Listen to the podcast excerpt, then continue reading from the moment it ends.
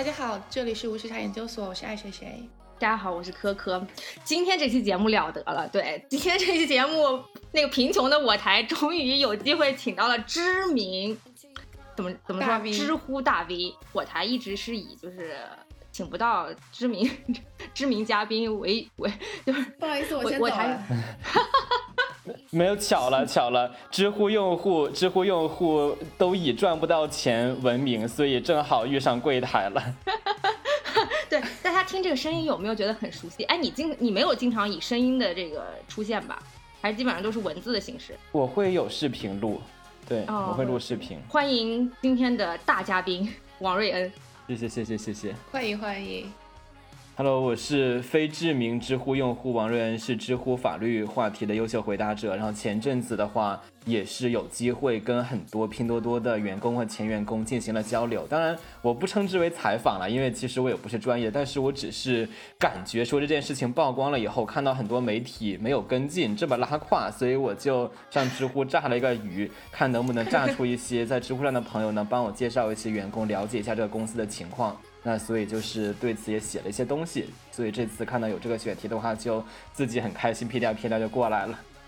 没有没有没有没有，是我们在重庆。对，然后与此同时呢，我们今天还有另外一位知名捧哏，那就是我们的黑总。然后让我黑总跟大家打个招呼。Hello，大家好，我是对吧？大家已经听腻了的小黑。对，今天过来是专门来当一个捧哏。没有没有没有听你没有。从来只见新人笑，哪里闻得旧人哭？哎呦我现在内心感到很心酸。怎么这样？你这样说我们就是吗？我就是今天黑总其实有更多的这个角色和职位啊，然后我们愿意把主持人的身份让给黑总。刚刚那个王瑞恩已经大概介绍了一下我们今天要聊什么主题。虽然作为一个马后炮的节目主持人，知道现在的社会热点已经不再是这件事情了，但是我觉得作为一个有社会责任感的节目啊，我觉得我们还是需要再把这个事情从头到尾再聊一聊的。因为我觉得全网上关于这个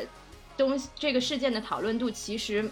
呃大多还是只只是停留在当时那个热点的时期，并没有对这个事件有更多深入的探讨和。和和讨论吧，啊，而且我听到一些其他的一些呃节目呃讨论过这些事情，可能更多就是曝光拼多多现在的一些现实的情况。但我们希望说能够借此为切入点，关于互联网大厂，然后关于整个年轻人的呃现在生存状况有更多的这个讨论和思考。对，所以今天非常荣幸能够有这么一期节目，也 也希望大家能从这个节目当中有所收获。对。能有上坟一般的心情听完这期节目对吗？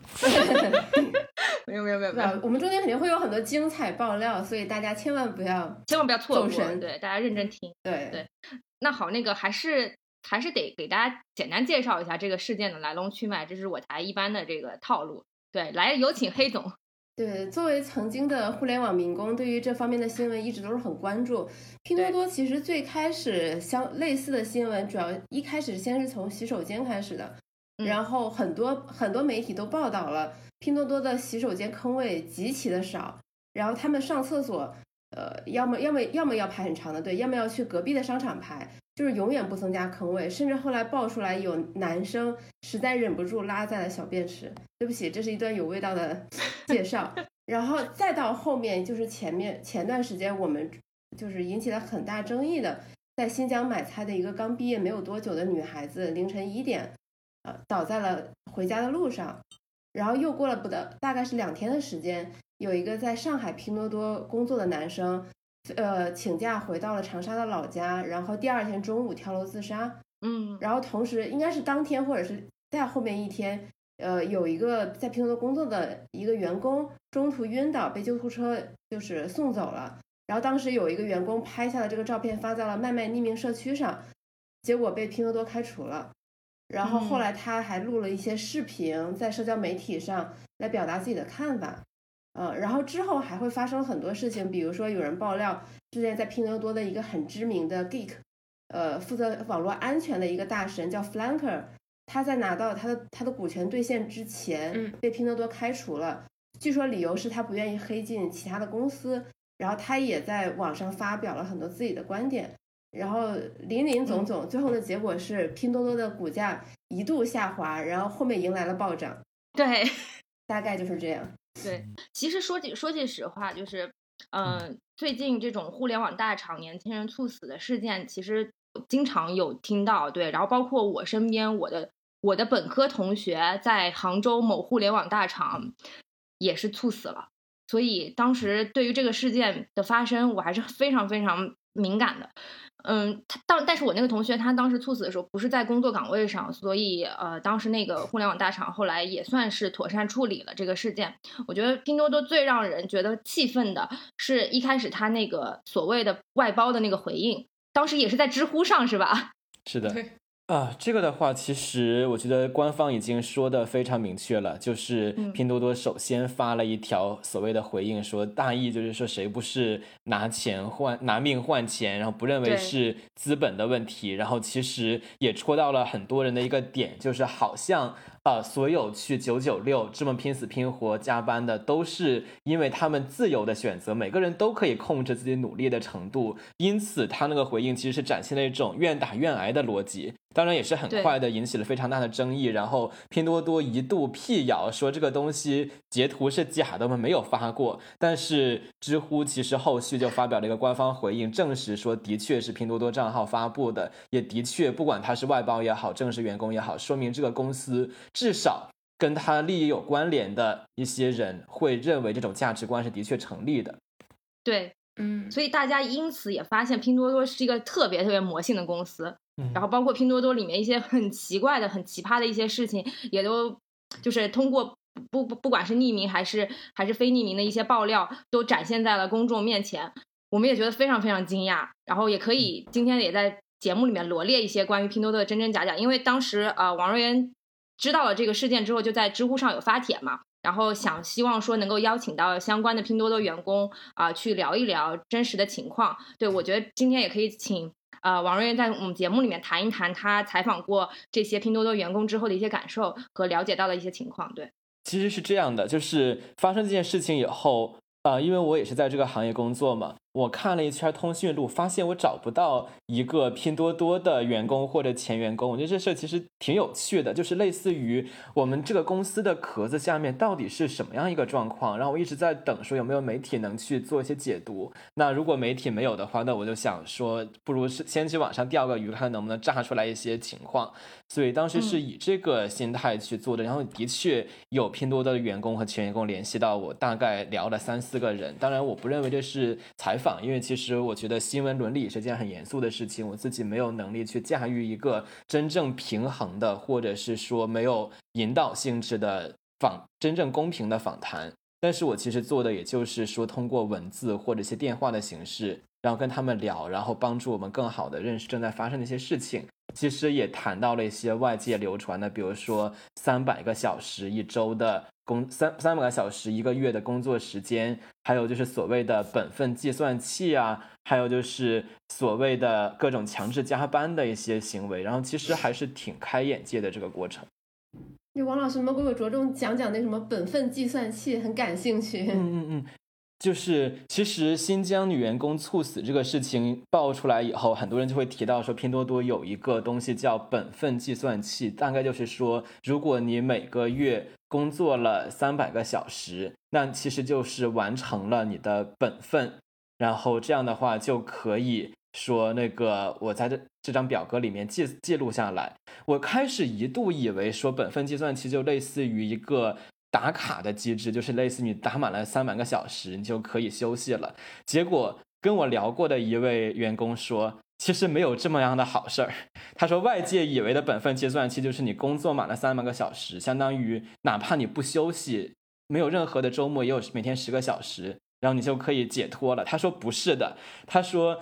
公司当然不希望你有那种我打卡下班的心态，公司希望你一直工作，一直上班。所以本分计算器其实是他们的一种自嘲，就是说，如果你在上面已经记录了三百个小时，你对公司至少还有个交代了。然后是这样一个意思。他当时举过一个比喻，说在拼多多工作就像是蒙着眼在拉磨的一头驴。就是驴的主人肯定不希望那个驴知道自己走了多远，工作了多久。因为如果驴知道了的话，它就会根据它的付出去说：哦，我今天拉了这么远，我要我对应的报酬，或者是说我今天已经跟昨天工作的一样累了，我要休息了。拼多多当然不希望这样做，他希望员工就是无意识的状态下能工作的越多越好。所以本分计算器其实就是一个员工自己开发出来，而且他们公司不鼓励使用的。当然，这是据我所了解的消息渠道，可能不是完全的真实，就是他们私下里面用的一个东西，就是类似于拉莫的驴在帮自己记录圈数的一个机制。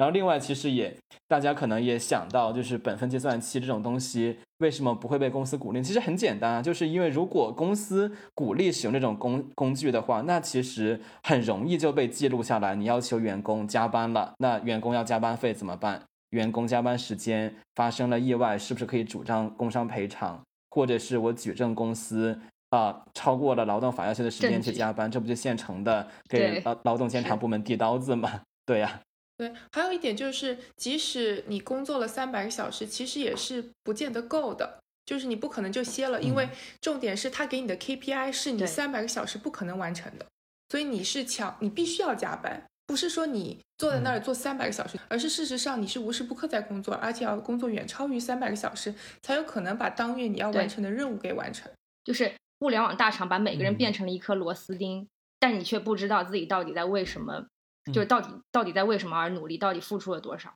就是就是感觉你每个人的工作被拆的非常非常的琐碎，以至于其实你就是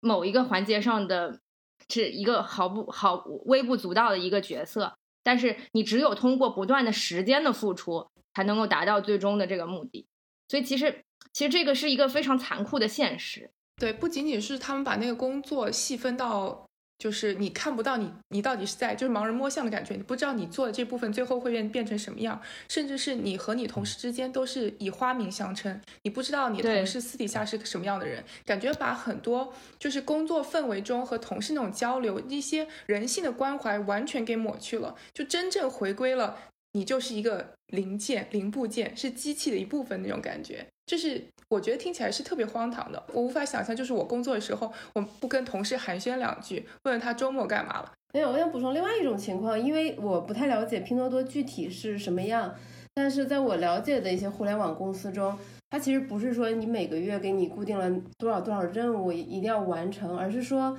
你会发现老板制定了一些项目，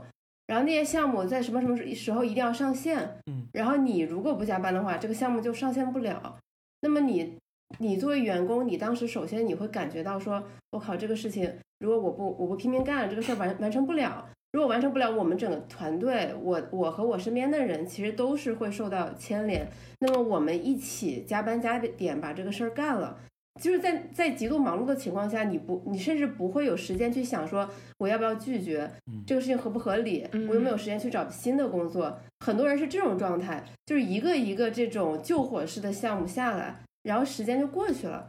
我认识的很多互联网员工是这个样子的，就是因为公司管理很混乱，然后事情有很多，老板又有很多新的想法和目标，然后被这些东西给推着走，疲于奔命。他甚至可能没有那么冷冰冰，他可能跟身边的朋同事关系也很融洽，但是就是干得很痛苦。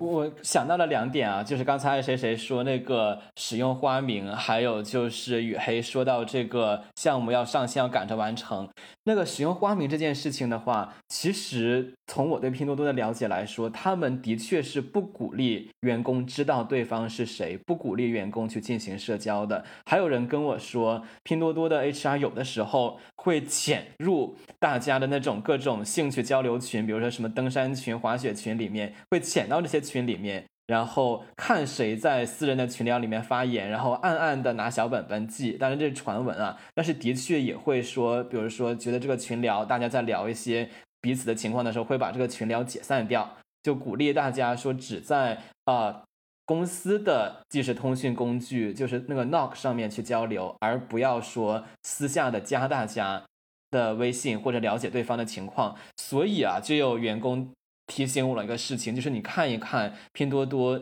自杀或者是猝死的员工，他们发现这些人很多都是应届生，然后很多都没有什么社会上的关系，就是甚至说，如果他哪天被公司开除了，或者是在公司受了什么委屈，他不知道怎么去找比如说资深一点的跟他有私交的同事，或者是已经离职的同事去联系，嗯因为他们只知道一个花名、一个代号，他们的沟通只能在公司能监控的地方进行，所以他们是没有什么社交渠道的。这其实也就是解释了为什么雨黑说的那个混乱的管理机制能这样推行下去。它有的时候让人感觉就像是一个大家高中的时候做题家们所处的环境，就是老师布置下去一项任务以后，可能说的也很简略，但是比如说做值日的时候，哎，你看你不去把水提上来，那拖地的同学就怎么想？你耽误大家一人一分钟，十个人就是十分钟。你会发现，很多时候的互联网管理机制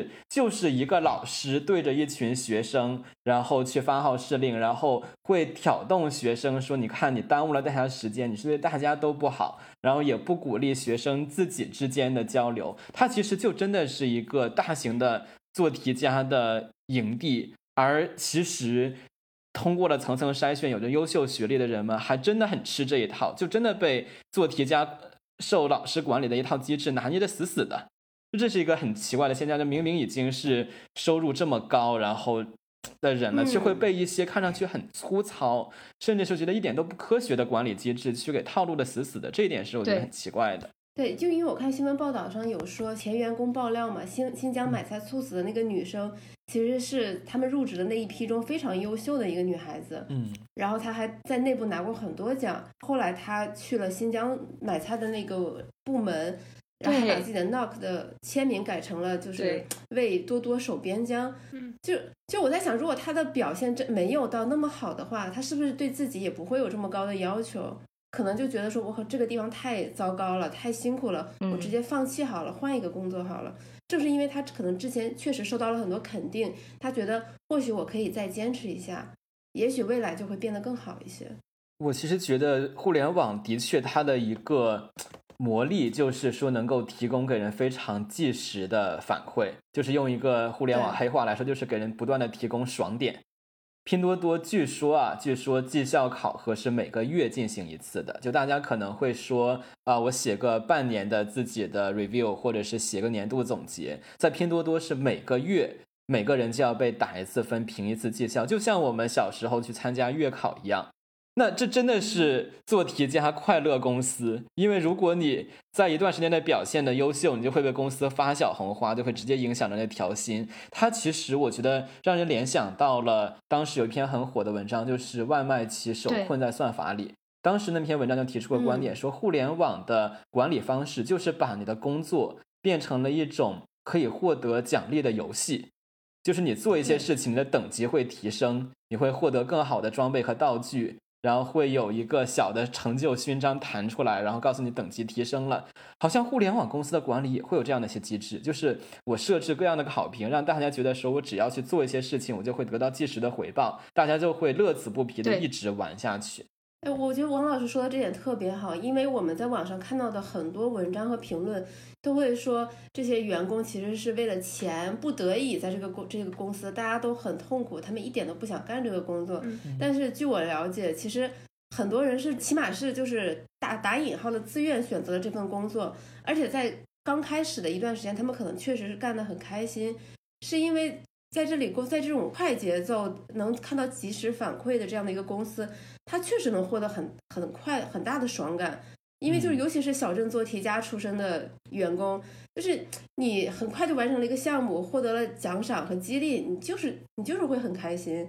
他有些人他可能是真的觉得还 OK，能忍受这个高强度的工作，所以他才坚持在这里的。不是说拼多多的每一个员工都在等待我们去拯救他。当然，可能过了半年到一年，他们认清了这个公司的本质，他们才开始逐渐的思考说啊，可能这个地方有问题，不适合我。没有，我这里真的想要非常爹味儿的说一句，作为这次对话中唯一一个被凝视的男性，然后我我真的非常爹味儿的说一句，我我不希望大家处于这种说嗯我认为我还能拼，我去选择这份工作的心态去选择工作，因为一个合理的选择，它我觉得要满足两个条件，第一个就是你要知道全部的信息，你要知道选择的代价是什么。那可能说一个人直接在校招的时候就被公司的高薪和承诺的前景去嗯忽悠傻了。或者是说他自己年轻还觉得自己能拼几年的时候，他不知道这样的工作会给自己的身体带来什么伤害，或者是不知道这样一种螺丝钉的工作会让自己的能力可能会变得更加的狭窄。就包括我聊过的一个拼多多前员工，就是说他在拼多多工作的一段时间，觉得自己的技术水平没有获得什么提高，只是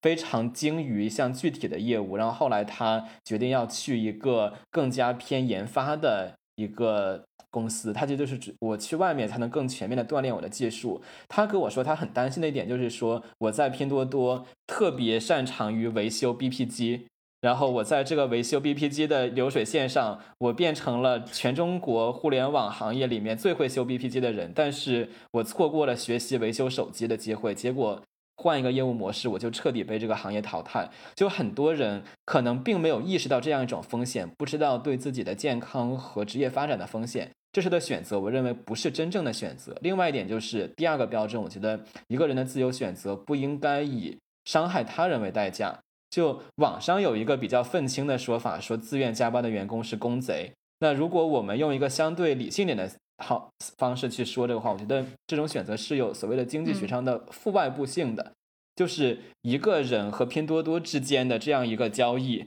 它其实影响的不只是这个人和这个公司，也是在影响着这个行业，导致说其他人要跟这样一个非常努力的奋斗者去竞争，也要变得更加奋斗。变得说这个行业里面这样奋斗变成一种大家习以为常的节奏，那这其实也是在带来一种负外部性。所以从这个角度上来说，我不觉得拿命换钱是一种合理的选择。而且很多其实都是一毕业就加入拼多多嘛，很多年轻人其实也不太清楚自己未来的职业道路是应该怎么样选的，然后加入这样一个互联所谓的互联网大厂这样一个光环吧，可能理想当中的话，觉得自己呃确实找到了一份相对比较稳定的工作，其实就像王王瑞云刚刚说的。未来的道路可能会越走越窄，所以这个其实也可以带到我们下一个问题，就是说如何看待年轻人一毕业就进了进了互联网大厂这件事情？需年轻人需不需要在一毕业的时候就找一份所谓的 big name 的这种工作呢？嗯，我我先说一下我的，我觉得可能从两方面看吧。其实刚才王老师讲的那个拼多多前员工的话，我觉得还挺有意思的。因为他离开拼多多的主要理由是他觉得在这里只专精于某一个细分领域的业务，而没有办法全面的提升自己的能力。换句话说，他其实还是为了自我提升和自我成长而换另一份工作。他并不是因为说可能啊，这个他并不是说因为忍受不了这里的工作氛围和环境。就有的时候我会觉得说，我们从小到大受身边环境影响，对个人的评价体系其实很单一。我们天天在讲要怎么样自我提升，成为一个持续精进的高手，就这些关键词都是知乎的热门搜索词。但但是但是你看，在国外的话，他其实不会说，就是什么你你一个个人你要怎么 improve，你不会是个宾语，他只会说我怎么样 become，我成我变成了一个什么什么样的人，我变成了一个更好的人。就我们老是会把人当成工具一样，就是总是想说我怎么打磨他。怎么精进它？怎么让这个人更好？那么第二第二方面是我我猜可能，呃，这些新闻会让大家觉得说不应该进这些大厂啊，就是这个 big names。我我我个人感受是，其实刚毕业的年轻人他还是有必要去一些大公司，未必是这些国产的互联网大厂，有可能是外企或者什么，因为这个能帮助你比较好了在职职职业初期建立比较好的职职场习惯。比如说你怎么跟人沟通，怎么汇报，怎么管理自己的时间，这些都是有用的。像我这种天天混一些乱七八糟公司的人，就会发现这方面我的。我就确实是不是很擅长。我也可以稍微说两句，就是虽然不是在互联网企业工作嘛，但是我现在也算是在一个大业内的大厂工作。那其实选大厂，我觉得说到你的工作的内容，可能确实像螺丝钉一样，在任何行业都是会有这样的情况。但大厂其实在别的。就是培养你工作能力方面，包括你可以跟呃大厂里的领导们，他们都是一些能力非常好的人，所以你能够观察到、学到的东西也很多。包括你对接的客户，就是你处理的问题，可能跟一些规模小一点的公司，呃，确实不会在一个层面上。可能大厂有大厂的优势，然后小厂的话，就是你能够接触到的问题很多。如果说你想培养自己成为一个全能型的选手的话，那可能小厂也是个很不错的选择。但我觉得有一点吧，就是大厂培养一个人的能力确实是真的。就是像我做咨询嘛，如果说我去一些银行的客户的话，你真的会发现他们就连做一张好看的表格都做不到，但是有咨询背景出来的，你可能五分钟就做完了。就这种是一种业务能力，在大厂它已经有很好的模板了，你只要去。愿意去学，你能够少走一点弯路吧。其实我觉得爱谁谁说的这个观点是成立的，但是在互联网行业可能会存在一个货不对版的问题。就比如说，大家可能传统中想到的大厂就是管理特别科学，流程很规范，然后越走路子越宽，能接触到很多厉害的人。但是好像中国的互联网是一个特例。中国的互联网在某些业务上其实是大家都不知道怎么去做，然后有的时候如果你是到了敢死队业务线的话，你会发现你其实都是跟大家一起去摸着摸着黑走夜路。就比如说那个社区团购买菜业务，滴滴居然也要做。滴滴有什么？滴滴有司机，我这是我能想到唯一他跟是把菜送到社区相关的东西。他他没有仓储，他没有渠道。甚至他连钱都烧不烧烧不起了。那这个时候，这是一个大厂，他说你去那边去做我们的创新业务，然后永远走在我们最尖端的业务线。结果你去了，我可能会发现公司。不知道怎么做这个事情，直接说现在同志们，我们要那个生一个孩子，就是我们的新业务。然后我们现在呢，时间很紧，只有一个月时间要生孩子。然后，但是我们招到了你们非十位非常优秀的孕妇。然后你们给我想办法，我我不问什么，你你每人一个月，你要把这个孩子生出来，呃，也不能找代孕，结合热点。然后，然然后那个 challenge 说，老板，我觉得这个东西没有办法，你让十个人每个人怀孕一个月生一个孩子，他他就说不要自我设限，然后如如果有什么困难，公司会给你解决的。我我现在这个人，我需要的是说要去学习，然后要去接受一些指导。我希望有 work life balance。我本来以为大厂很规范的管理能让我工作生活有一些平衡，但是你现在告诉我的是，哎呀，其实大家都不知道，但是你相信我们是大厂，我们一定可以人多力大出奇迹。你相信说只要大厂给你个机会，你连睡觉都不需要的，你只要吃饱了就不会困了。你说这这也是大厂，但是。大家觉得他跟那些每天在喊口号那种所谓的各种传销组织真的有什么区别吗？所以我觉得年轻人选择大厂和小厂都无所谓，但是怕的是说你本来看中的一些大厂能带给你的东西，在互联网行业可能不一定能兑现，对，没有你想象的那么好。对，另外我想说的一件事情就是，前段时间据据说要扩招一万多人的某互联网大厂，听说招进去一堆人之后，大家没有活干，然后都在抢活儿。就这也是一种焦虑，这个我想说的就是，一个企业在希望自己不断扩张，甚至登上国际舞台的过程当中，它必然要把自己包装成一个特别特别大的公司，然后要招很多很多人。但如果真的像王瑞恩说的，未来这个业务萎缩了呢？未来他的国际业务被砍掉了呢？那这些人去哪里？而且为什么会出现大家在抢活干的这种事情？说明大家内心还是非常非常焦虑的。包括我不止一次听到我身边的很多来自那个公司的朋友跟我说，最近。发现好像公司组织架构特别特别混乱，然后呃，领导都把活务在自己的手上，都不分配给下面的人，他都没有活干了，所以他他现在就是很很焦虑，担心自己有一天就会被裁掉。所以你会发现，科科说的这个现象导致这个很有趣，就是我们整天说整天说互联网裁员潮，就好像每个公司好像都已经人被裁掉三四轮了，但是好像大家也没说互联网行业真的就没有人干。所以这就催生了一个很有趣现象，就是大家都在大干快上堆新的业务。原来可能说啊，一一下子要做视频了，我们不说某蓝色图标的 APP，我们就说网易也现在号称要什么十亿现金去扶持创作者，大干快上搞上去，先把人招到，先把 headcount 给报上去，先把那个投资给忽悠到，然后可能过了几个月不做了，又开始整个业务线整个业务线的砍。制造大量的行业无业游民，然后这些游民无业游民又可能会被新的大干快上的企业吸纳，就是这个过程，其实我觉得对对行业是一种消耗，对人也是一种消耗。就是我身边也有同事说，他可能三三年就跳槽过四五次，然后互联网行业其实本来还有人说那个。可能传统职场人认为说，如果你跳槽频繁是一个减分项，但是在互联网行业你会发现，就找不到什么不频繁跳槽的人。有的时候不是说这个人的问题，是因为公司没有想清楚的情况下，他其实就是要进行这种很大范围的伤筋动骨的挪动。对，就这个东西就很有趣，就是所有的大所有的互联网公司的逻辑都是一样的，就是在人才抢夺战中，我是绝对不可以输的，所以我要花高薪招大量的优秀的应届生，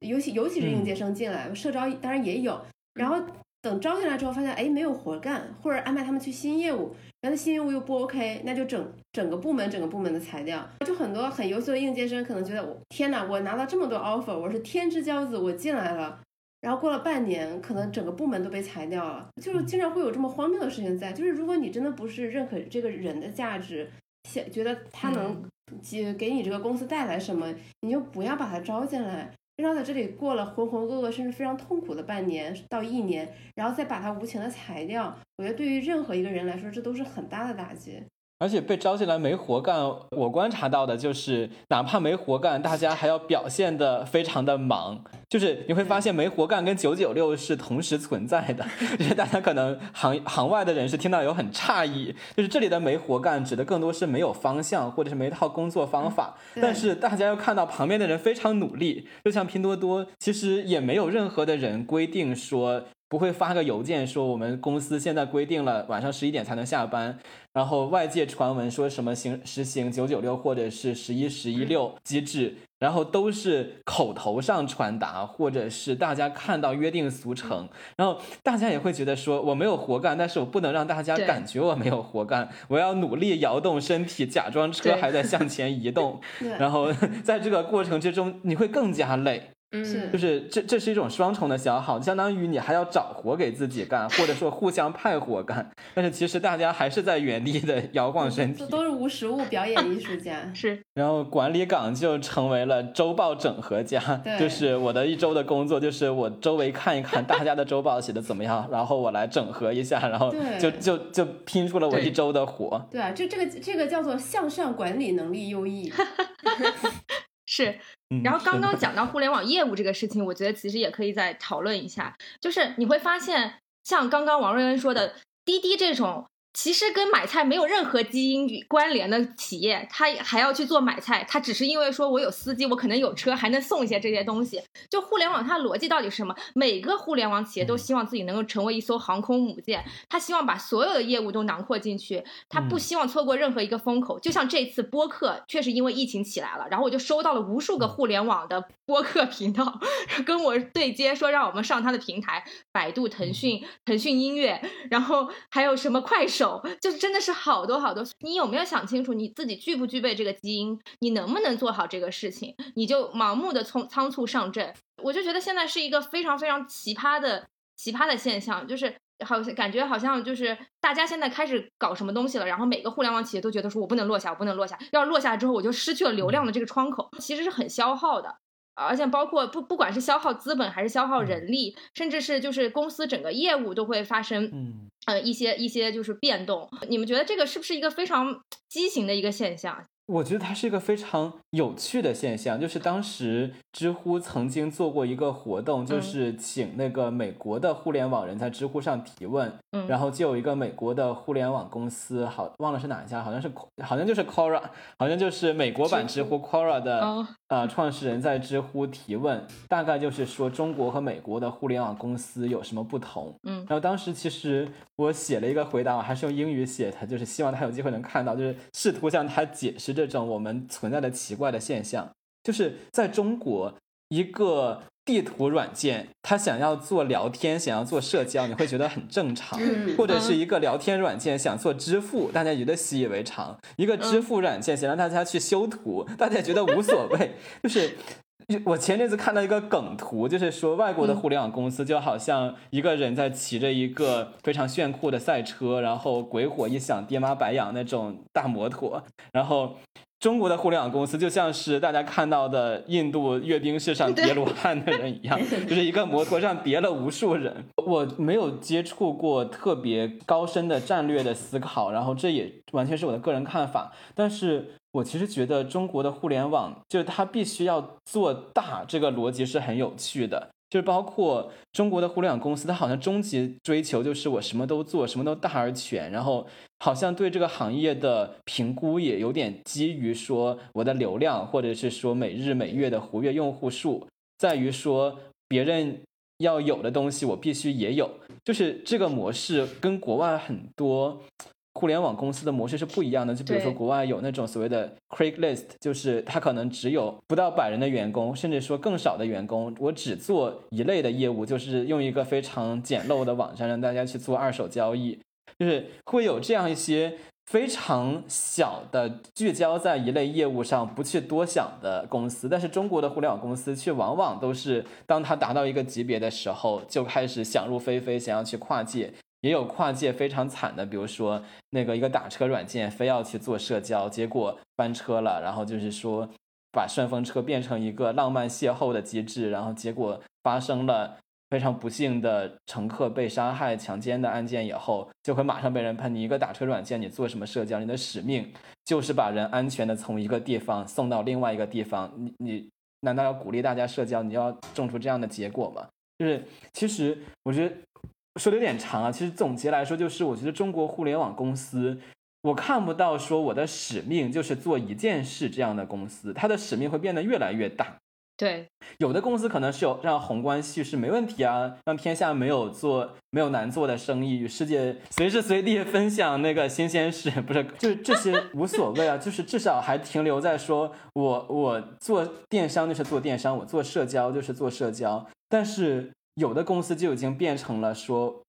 我是互联网，那市面上所有的东西我都要来一遍，这其实是不对的，这样好吗？这不好，朋友们。嗯，对，我我个人感觉是，就是中国的公司，它没有办法容忍自己只是一个小而美的公司，它就一定要不断的发展，不断的做强。这个一方面是公司管理层、股东这方面的要求，另一方面，中国大部分的互联网公司它可能都是 to C to capital，它要跟资本讲故事。它不发展，没有新业务，它的故事讲到头了，也不会再受到资本的青睐了。那那么他们就会很紧张，所以才不得不出现，呃，这个打车软件去送外卖，外卖软件去做打车，这种疯狂、非常诡异的竞争的局面。我觉得几十年后回顾起来，我觉得会是很荒谬的一段历史。包括去年所有的互联网 APP 几乎都在做消费贷，你订个外卖都恨不得让你分十二期。你打个车恨不得让你分二十四期，就很荒诞，很荒诞。就既然讲到这个，为什么中国大厂现在走到了今天这一步啊？我我我个人认为，就是中国大厂其实一味在追求效率的提升，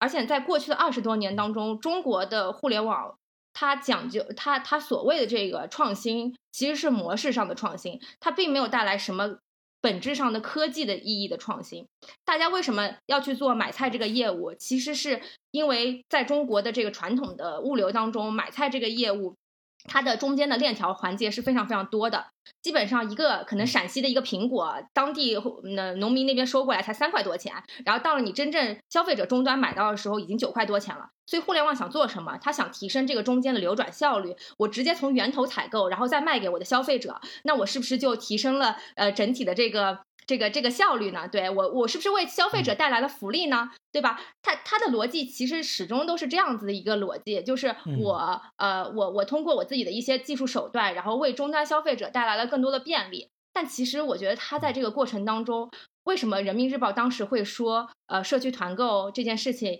你你们到底是月亮还是六便士？你不能看着手里的几捆白菜，忘记了科技创新这件事情。其实我一开始不能理解，后来我慢慢才知道，就是。他们这个中间流转的链条，损害了很多很多这个所谓的中国传统的这种个体户的利益。这种个体户在中国改革开放之后，其实是一个很庞大、很庞大的群体。他们就是这些中间流转环节。所以，应该我们我们应该考虑的一个问题就是，互联网大厂他们在提升整体效率的同时，是不是损害了中间链条上某些人的利益？就是当我们在谈论效率的时候，我们是不是？不能只一味的看着看到他们提升了终端消费者的便利，而忘记了他中间碰到的那些同样没有什么话语权的个体户。和同样没有什么话语权的个人。我其实甚至不觉得说在整体上是提升效率。嗯，就为什么很多国家有反垄断法，包括我国现在也在越来越严格的去进行反垄断执法，就是因为呃垄断它其实在经济学上来说会导致低效率。就假如说买菜业务。现在大家看到的是说我一分钱就能买一捆菜，六毛钱一个鸡蛋。但是大家看到说类似的故事在很多领域都已经发生过，就比如说滴滴跟快滴去抢市场份额的时候，它还可以通过大量的补贴，然后不计成本的投入去提升效率，或者是吸引司机入驻各种优惠条件提升效率。但是当他如果只剩下了一家。然后他不可避免的说：“我要把之前的投入去给捞回来。”就是我之前有个概念叫做掠夺性定价，就是我通过一时的出血，然后去抢抢占市场份额。但是之前的血不能白流啊！等我有了充分的市场份额、市场支配地位以后，我要不要把之前的投入给捞回来？那当然，主力的资本是要做到这件事情的，不然的话他没法自圆其说，不然的话这个业务模式就是个失败的模式。那社区团购会不会走到这一天呢？我觉得这个其实它可能会，因为类似的故事发生的太多次了。就像哪怕是共享充电宝，现在都在涨价。是对，所以的话，这个的话就是为什么反垄断法是有必要的，就是避免说很多企业尝到甜头以后，就通过我先一时放血去抢份额，然后再去。把它定高价收回来，或者是我在有了行业支配地位以后，我对供应链进行整个的垂直垄断，就是上下的所有的东西都信我腾讯或者信我阿里，然后。这样的话，我内部就可以形成一个价格联盟，就是包括操控一整个行业的价格。这其实都会在经济上导致一种低效，就大家很熟悉的什么电商平台二选一，其实都是市场支配地位所发挥作用的结果。买菜业务它到最后会不会出现一个反而更加低效的市场？让所有的路边摊、路边的小个体户倒了以后，一个巨头提供的说不定不是更廉价的产品，是更昂贵的产品。这个东西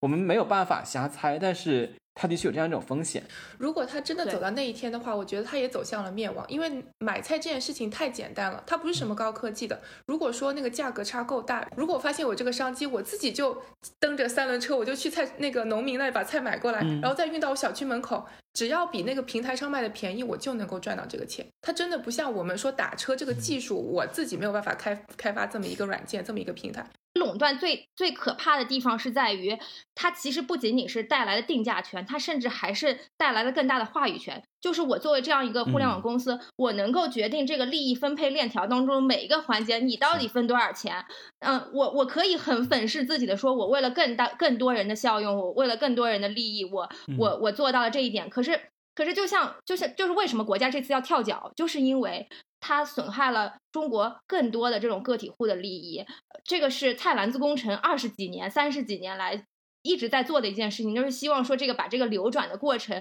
能够惠及到每一个个体户的身上。但你这样的出现，其实是真正的伤害了那些夫妻店呀、那些呃社区，就是那些卖菜的菜贩子啊，那些最本质的赖以生存的这种基础。我我觉得这个问题其实是应该我们从这件事情上更多、更多去思考的一件事情。您正在收听的是无时差研究所。无时差研究所是一档横跨中美的播客节目，我们希望通过播客带你去看更大的世界。如果你喜欢我们，欢迎在喜马拉雅、网易云音乐、苹果 Podcast、Spotify、Google Play 搜索并订阅无时差研究所，也欢迎在苹果 Podcast 给我们留下五星好评。我前段时间听说了一个特别有意思的一个项目。然后也算是一个 AI 领域的一个独角兽，可能算。他说他现在在做一个软件，准备卖给各个公司，就是可以就是用 AI 来监控员工的绩效，就是然后让 AI 自动，就是比如说选择解解不解雇一个员工。那他衡量什么呢？你想说那个，比如说码农的话，其实你可能更好衡量一点，比如说今天的工作他该码的代码没有码完。那么那些比如说文职啊或者其他。其他工种的员工不好衡量，那怎么办呢？就看他，比如说钉钉上，然后每天回复的消息有没有达到规定的数值，就是按这种方式来来衡量这个员工有没有有没有好好工作。甚至那个创始人说，他其实还有一个新的想法，还他还一直在想一个想法，说怎么样更好的避免员工摸鱼。就因为员工摸鱼是所有资本家都很头疼的一件事儿，他在想说，哎，后来想到一个很好的办法，因为员工摸鱼都是玩手机嘛，那么怎么样才能让公司的这个消息在他的手机屏幕占得更大呢？他想了一个方法，那就是每一个公司就应该侵占员工的输入法，就是当你想打字的时候，上面就会弹出您在钉钉上还有三条消息没有回复。然后另外他还提出说，其实公司不仅是公司应该在输入法中嵌入这个通知系统，公司也应该控制这个输入法的一些词库，有些词就不应该让员工就是在交流中说出来。我在想说，这真的听起来很一九八四。对这是一个现实发生的事情啊，真的不是段子。是有一种非常赛博朋克的感觉。对，就是最近还有听说一件事情，我觉得非常符合这种高技术但是生活质量在降低的例子，就是呃，有一位 B 站上的 UP 主大凉山的 UP 主，就大家可能看过这个新闻，就是说他其实一直有自己的设备来进行直播，然后也一直说能有能力去制作一些视频来分享生活。但是因为疾病，还有就是网传说因为贫困，当然这点有争议，可能我们到时候这样播出来的时候会有一个更加公允的结论。但是总之是说他的生活上面临了很大的困难，他有所有的技术手段，他有求助的渠道，这些技术并没有让他变得更幸福。而且他去世前不久的一条动态里面说：“我想吃草草莓，但是草莓特别贵。”就是在二十年前、十几年前，你不会想象说有一个这么多技术工具、有手机、有电脑、有直播设备的人会说我吃不起草莓。就是这是很很奇怪的一个现象。就是技术的确发展，但是人越来越不幸福。没有，就是我们对着一堆那个芯片、一堆玻璃、一堆那个钢钢化的玻璃，没有办法说真正找回那些幸福感。甚至说，包括我们今天主题是在聊互联网。加班这个事情，在互联网时代，在我们越来越赛博化的时代，就会出现像雨黑说的那个：我打开输入法，想跟朋友去发一条消息，结果弹出提示，你工头催促你赶快上工。就是你其实逃不了，就包括拼多多也号称说什么。啊，我休假是说可以休息，但是你需要手机待命，这不合理啊！就是在比如说在美国和加拿大的法律之中，如果公司要求员工手机待命的话，这其实是工作时间，就是 stand by 也是一种工作。但是在我们的行业之中，就会发现说，其实就相当于你的工作和休息的界限已经彻底被模糊了，就是这也是一种我们这个行业可能会面临的问题。最可怕的地方是在于，互联网行业都有一个感觉，有一个公认的天理，就是他们认为时间的堆砌能够迅速的扩张，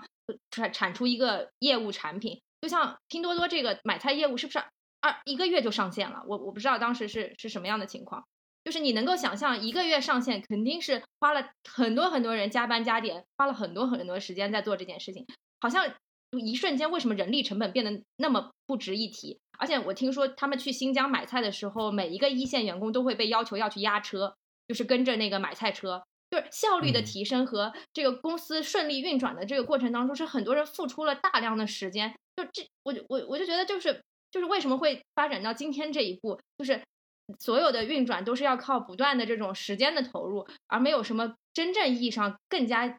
新的这种技术手段，我包括包括王王王老师是不是之前也也就是采访拼多多员工的时候也谈谈论过这个话题，就是关于嗯嗯招招人和招一个人两个人这个时间的问题。对对对，其实当时就讨论过一个问题，就是为什么互联网很多新业务宁可说让员工去多加班，也不愿意去招一个人，因为招人的话，它其实必然伴随着学习成本。然后必然会伴随着沟通的成本。就最理想的状态下，就是说一个人把活全干干了，因为他脑内跟自己交流是没有任何损耗的，不需要拉个会议室，不需要去试图理解对方的话中有话，然后也不需要说理解对方的代码风格。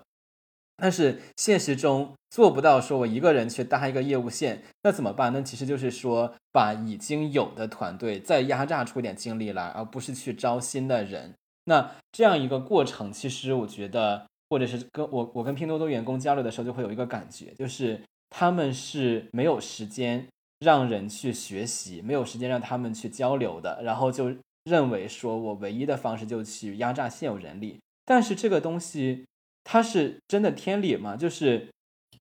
沟通机制不高效。它可能是一个可以克服的问题，在我看来，就比如说互联网公司的时候，也有的公司说，呃，我会要求大家把所有的工作文档化，然后我要求大家对代码进行很规范的注释，或者是说我有一套非常完备的员工培训的机制，让一个新员工能最快的形成战斗力。但是这些沟通机制，据我了解，或者据我所接触的消息源。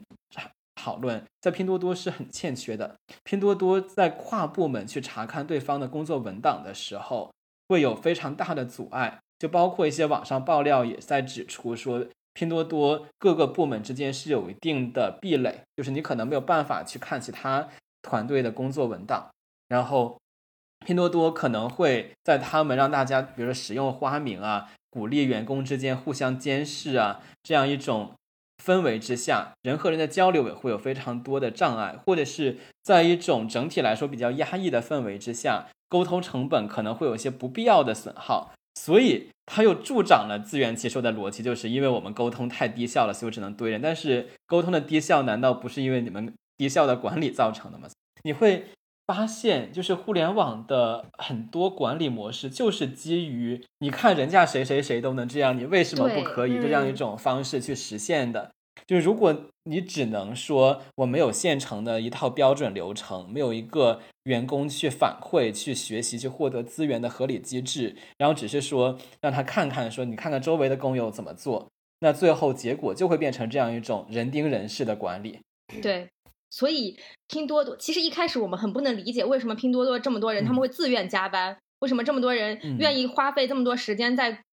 在这种工作上，但其实按照这样的管理模式和 管理理论来说的话，大家就是在这样一个无意识当中被推着往前走嘛。对，而且，嗯，对吧？你你不加班还会被约谈，这个事情是真的吗？据我所了解，是的确有这样的现象，就是所谓的约谈，就是另外一个很神奇的东西了。就拼多多啊，据我所谈到的相关知情人士来讲的话。他们是不会把加班要求和工作时间的要求落到纸上的。对，就毕竟说，其实也有大量的劳动者通过举证公司要求我加班，然后成功的获得了加班费，或者是成功的呃，在公司的其他比如说非法解雇的诉讼之中为自己争取到权益权益的。但是拼多多他不把这些东西落在纸上，他就是跟你谈话，就是不打针不吃药，坐下就是跟你唠。然后跟你唠的天南海北的，总之就是说最近工作不饱和吧，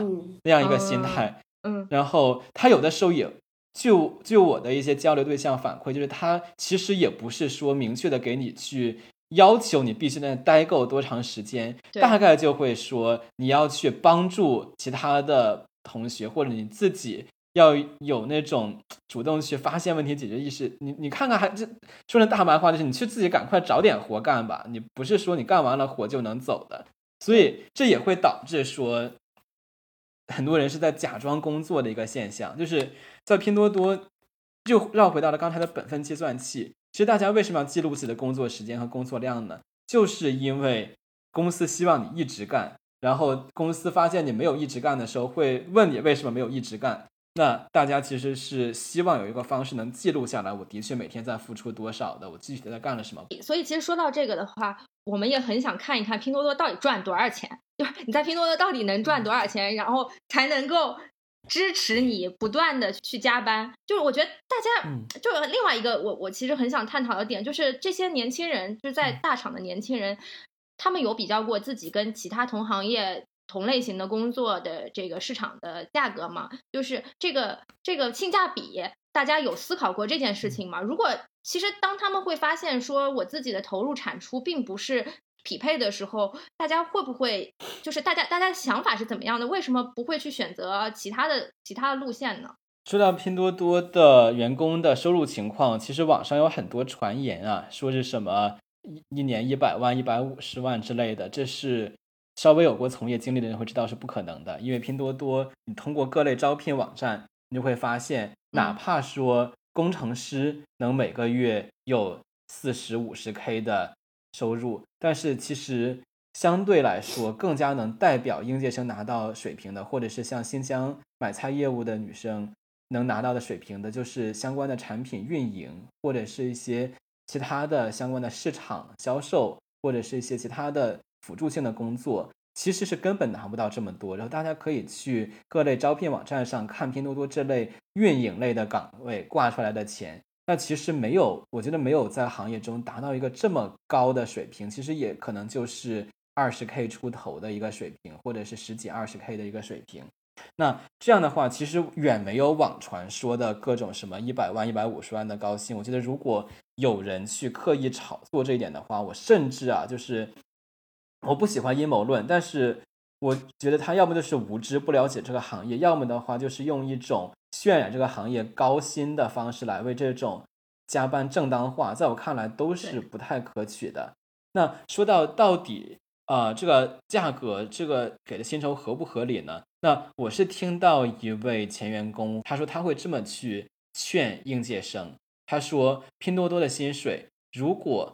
跟其他的互联网公司相比，没有高百分之五十，那这个 offer 你不要接。其实原因无非就是两个，一方面的话就是它这个模式会过早的去透支你未来职业发展可能性，健康是一方面；另一方面就是在它粗糙的管理之下，可能人并没有办法很全面的能够发展自己的技能或认知，导致说你工作一段时间以后，发现自己不能像其他人一样通过比如说跳槽啊。之类的去获得一个收入的快速增长，然后另外一方面的话，如果你就是简单的考虑单位时间的收入，那也如果没有比其他竞品高百分之五十的话，那单位时间的收入可能也是亏的。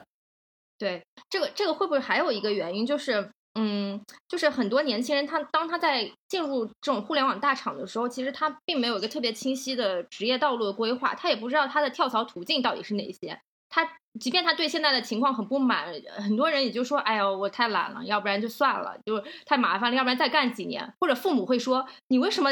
总是换来换去你的工作？你为什么总是对现现状不满？”就还说到你之前说的，为什么人家可以，你不可以？就是很多的逻辑，很多的这种社会压力在驱使你，可能不不停的被动的去接受现在这样一份工作，而且你会觉得说啊，那可能现在相对来说还是比较好一点，或者有一个所谓的这个期权慢慢释放的这个这个东西，在在不断的像一个胡萝卜一样掉在你面前。我觉得这个可能是是让很多在互联网大厂当中年轻人不得已的一件事情吧，就是就是你好像期权是一个很 tricky 的东西，期权就会真的让那个。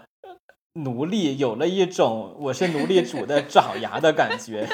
就是期权其实是用最低的成本来实现了一个我是公司主人的意识，就是甚至互联网公司经常讲一个词叫做 ownership 主人翁意识，就是可能用百分之零点零零零零一的股本。就可以让一个人觉得我是公司的股东，公司的业务与我密切相关，哇，太值了！我觉得这期权真是人类管理学上最伟大的发明，从这个角度上来说。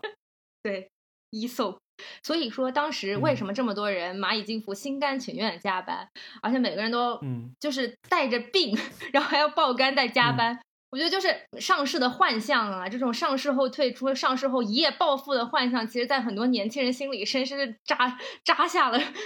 只是深埋了一颗种子。去年很多新闻不都是在算蚂蚁金服上市会诞生多少个千万富翁、亿万富翁？他们确实只差一步之遥。呃，其其实前两年拼多多它还不是一个特别有名的公司，只是一个上升势头很快的公司。很多很多刚毕业的年轻人是冲着说，觉得说这个公司发展这么快，对吧？一定有很多可以学习的地方。他们是。怀着这样的初心进去的，嗯，这种特别希望上进奋斗的年轻人，可能也刚好是拼多多希望并加以利用的一些年轻人。其实拼多多，我一直重复一个概念，就是说把做题家拿捏的死死的。其实这也是一个手段，就是做题家特别能接受的一个东西，就是延迟满足。就大家可能说小时候少看一会儿电视，然后你就能上更好的初中，到初中。那个少去踢一会儿球就能考更好的高中，到高中少谈恋爱就能考清北，到清北的话你少去玩一点，多去实习，你就能去大厂。去大厂的话，你少去想这些有的没的，多在这里面九九六一混着拿到期权。那我们上市的话，你就可以一夜暴富了。就是这一套逻辑是大家都非常信的，就是其实企业就可以无限的去印这个空头支票，然后告诉大家说再忍一忍，一切都会好起来的。对，就是这一套方式的话，我其实觉得，就是真正的门槛儿不在说外界，是在每个人的心里。就我我在知乎上发过特别一个风骚的比喻，说互联网的很多管理者就像是班主任，班主任特别克做题家，因为班主任只要说把做题家吓唬一下，或者是画个饼，那做题家就会马上就跟着他的方向就走了。但是什么人克班主任呢？街溜子，就是网上说的街溜子，克班主任。嗯，因为街溜子的追求很简单，就是追求我现在的满足。然后你就会发现，当一个街溜子的话，你在公司就无敌了。真的说我会因为做的一些事情去被公司开除吗？或者是违反一些员工协议，或者是招致什么法律后果吗？不会。公司最最多的就是把我给开了，街溜子觉得狂喜，太好了，我自由了，就是拿出这种对 对，就是有了这种气势以后，它其实就是一个自我实现的预言，就是真的你会发现，当你不怕被开除的时候，公司也没有办法开除你。对，然后甚至说，我觉得中国一个天然政治正确的事情，就是在所谓授人以鱼和鱼的选择之中，那大部分人说我选择去学钓鱼。但是我选择不要去接受现实的鱼，但是这个其实本质上就是一个我把未来的收益折现到现在的过程。可可肯定更懂，就是从投资的角度上来说，如果我现在能拿到的钓鱼的技术，在未来没有办法折现成比我现在所收到的能吃的鱼更多的收益的话，那我当然选择放弃钓鱼的技术了。但是很多人就会觉得说，选择钓鱼技术就是最正当的，不要问为什么，不要看收益，我就是投资未来是最正当的。嗯这种思其思维，其实我觉得也是在坑害一些人我。我我想到了一个段子，就是说，呃，农民呃地主问农民怎么要收入嘛，农民说我第一天要一粒米，第二天要两粒米，第三天要四粒米，然后这样要个五十天，然后地主心想说怎么会有这么傻的农民？然后果然第五天农民饿死了。什么？挨不过五天。对，就是你老是想着把未来的收益折现到现在，你老是想着这个东西，其实你可能过了几天你就撑不住了，然后就饿死了。其实说到这里，我觉得金融行业真的是，呃也金融行业虽然爆肝现象也是常常发生，但我觉得金融行业就是确实还是为了钱。就是我举个例子啊，就是大家都知道金融行业最容易伤身的职业就是那个做 IBD 的嘛，投资银行就做投行的。然后他们给给别人发做做 IPO 呀，然后做这些业务，其实很多人都是嗯，就是熬熬夜或者是经常会出现这种情况。听过最最夸张的一个就是。某某某券商公司的一个 VP 吧，然后当时他去做完那个胆囊炎手术，然后刚刚才缝合完了之后，他就去对方公司去开会，开会当场就血溅 血溅对方会议室，场面非常吓人。但是我想说的是，金融行业就是即时满足感啊！你今天做完这一单，你这个年今年的年终奖就是这么多，而且它的行它的投入和它的回报一定程度上还是成正比的。我想说就是。你确实能够拿到所谓的外界知道的那个价格，就是你就是这么多钱啊。我你会发现，就是呃，对于互联网行业来说，在工作的时候用即时满足的爽点去刺激人，在发放报酬的时候用延迟满足来画大饼。然后金融行业至少能做到，它是一贯的，就是即时反馈，我的业务和我的收益都是即时反馈。但是互联网行业太赚了呀，让人干活的时候要让大家通过即时满足的爽感去更多的干活，在谈回报的时候就可能变成一个虚无的分多年释放的大饼。嗯，对，就是这个行业 绝了，这真的是绝了，绝了。对，就另外一个就是拼多多厕所真的是真的是外界传言那样吗？就是黄老师这个有问过他们吗？这个我没有具体谈厕所，因为已经是比较早的故事了。嗯但是其实也会有人提到说，他们的办公环境其实就是相对来说比较嘈杂、乱一点。还有人说，就是他那个网上有爆料说刚，刚装修好，还散发着刺鼻气味的工区，就马上投入使用。其实这里的话，我觉得引申一点，我觉得挺有趣的现象，就是互联网行业，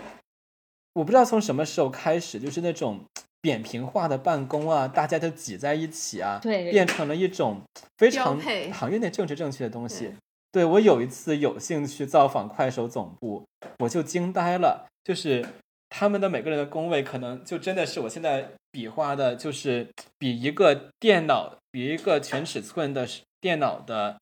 大小大不了多少的一个小的格子间。然后我在想，这个格子间所承载的大脑，那是一个每个月能赚四十五十 K 的一个大脑。然后，但是办公环境却这么的卷，这让我觉得这个行业挺有意思。就可能一开始说啊，有所谓的创业公司的精神，说大家在一起热热闹闹的，嗯能够很开放的去即时交流很多的想法。但是约定俗成的，却意味着开放、平等、扁平化，就是大家挤在一起。这个趋势我也不知道是为什么兴起的。其实各位，你们所熟悉的行业会有这样的现象吗？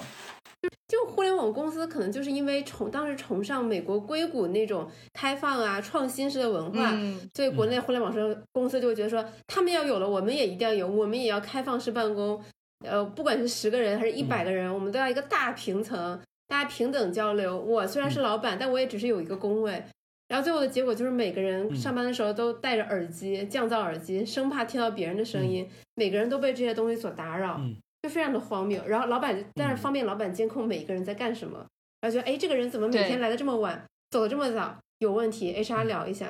并没有激发出新的创新、新的新的 idea。我觉得他们也嗯可能只学了一半吧，因为美国就是 IT 公司的大平层，他们其实每个人之间的距离是非常远的，然后你会有一个非常大的桌子，嗯而且不是说就是一连排十个人一排，而是说你两三个人在这么一个小区域，然后你中间会有一些休息的地方呀，或者是有别的，所以其实个人的空间是不小的。所以我觉得刚才雨黑提到一个有趣的点，就是当这种大家的，就比如说所谓的扁平化啊，所谓的这种大家都能平等交流，然后这种文化在移植到中国互联网公司的时候，它其实在一个扁平的平面上加了一个点，就是这个点就是老板可以非常好的用福柯所说的全景场视一般的视角去看到每一个扁平的平面上的人。就是我们可能只是，比如说外国的思路，那真的不是捧一踩一，就是我相信这是个商业问题，不是一个意识形态问题，就是不是求生啊，就我真的相信这个商业问题，就是外国的所谓的车库创业精神，就是比如说大家那个摆开龙门阵来嗯聊一聊，让这公司做大的时候，这个氛围一直还有。但是国内的很多互联网公司，它同时还带着那种我资方又来安排一个人来管一管。然后我自己高管又有自己的亲信的团队，然后去安插在各个业务线，就变成说员工一切扁平，然后高管处处可以监视，就会变成这样一种比较畸形的学了一半的状态。对，所谓的这个效率的提升，其实根本就就是一种，嗯，就是这种监狱式的管理方式，是不是？而且，而且，就是为什么我想说厕所这件事情，其实我觉得有点背离人性了。就是哪有什么一个公司员工是一个厕所，然后高管有一个厕所是要可以刷卡进去的？我觉得好夸张啊！就是即便是在其他互联网公司，也就带更魔性的互联网公司，也不会出现。啊，也有什么？快手还是三六零那个洗手间每个坑位上面快手是有计那个上厕时的所计时，对，还有一个系统，你能嗯看到每个坑位、那个人待了多久，绿色和红色来显示。对，国内这个公司就是很奇葩，就像刚就像刚才爱谁谁说的一样，国外的那些开放式办公，每个人能占据的空间是很大的。那国内的话，他又想开放式办公，他又想节省成本，就每个人的其实工位非常的小。因为我之前看到报道说，拼多多的那些员工表示，就是你买了外卖，你甚至没有地方放，你只能把那个饭盒放到你的机械键盘上，就这么吃，然后你吃完了就很快就开始工作了。到了这个地步包括像其实不只是一家公司，其实很多公司都是你刚装修还没有怎么散味儿，就让你搬进去了。嗯我就遇到过这种情况，嗯当时都有员工戴着戴着防毒面具来上班。爱谁谁这种事情，这种事情在美国就是工位工作环境恶劣成这样，是可以告的吗？如果生病了，肯定可以告吧，不会有这么恶劣的情况。那如果不让上厕所这种呢，上厕所计时，又 感觉闻所未闻，就没有听说过这种情况。哎，对，而且前段时间不是说有现有了一种新的坐垫嘛，可以监，然后老板买来给每个员工，仿佛是在帮他们就是强身健体，让他们保持良好坐姿，其实是监控你在工位上到底坐了多久，对，有没有中间溜号？哦，对，然后还可以约谈，就是中国人民的智慧都用在这种地方上了。听到这个，我想说两件事情，就是第一个，就是这种现象之所以出现，比如说刚才雨黑问爱谁谁在美国会不会出现，然后爱谁谁觉得太匪夷所思，超出人类想象，是因为美国是的确有相关的集体诉讼的机制，哎或者是美国特色资本主义的工会，嗯，就会去提升一些集体议价的能力。但是其实美国也会出现现象，比如说我故意去拆散工会，或者是去工工会里面挑拨离间。就比如说推荐一个片子《美国工厂》，讲嗯福耀玻璃在美国开厂，你就会发现那个就会有人去工会里面去游说，让大家去退出。但是其实不管怎么说，就还是比如说可以说啊，如果几个人都受到了公司刺鼻气味的影响，然后健康受损，可以说比如说提出集体诉讼，或者是有一些工会组织去帮他们去抒发声音。但是在国内互联网公司却很少有这样的组织，就是可能会有什么企业文化的宣传，但是很多时候是自上而下让大家去理解企业，而不是去自下而上去收集声音。这个我觉得在一个人力密集型的行业是做的不到的。另外一个是，我觉得中国互联网公司还有一批像是雨黑说的身先士卒的人，这样一个现象出现。就比如说我跟我聊的一些拼多多员工也在说，我觉得领导是最后才走的。嗯我看到领导都这么拼，然后觉得自己觉得好像这个公司的每个人都这样，然后慢慢的就变成应该的了。大家就会发现，如果领导在，就会形成一种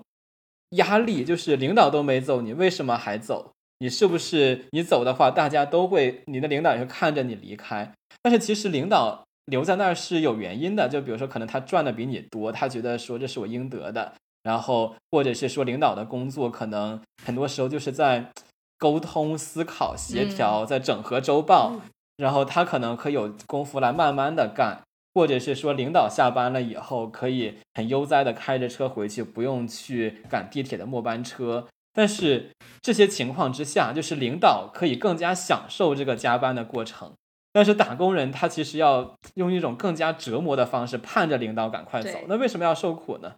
领领导心里也苦，因为他自己的领导还没有下班。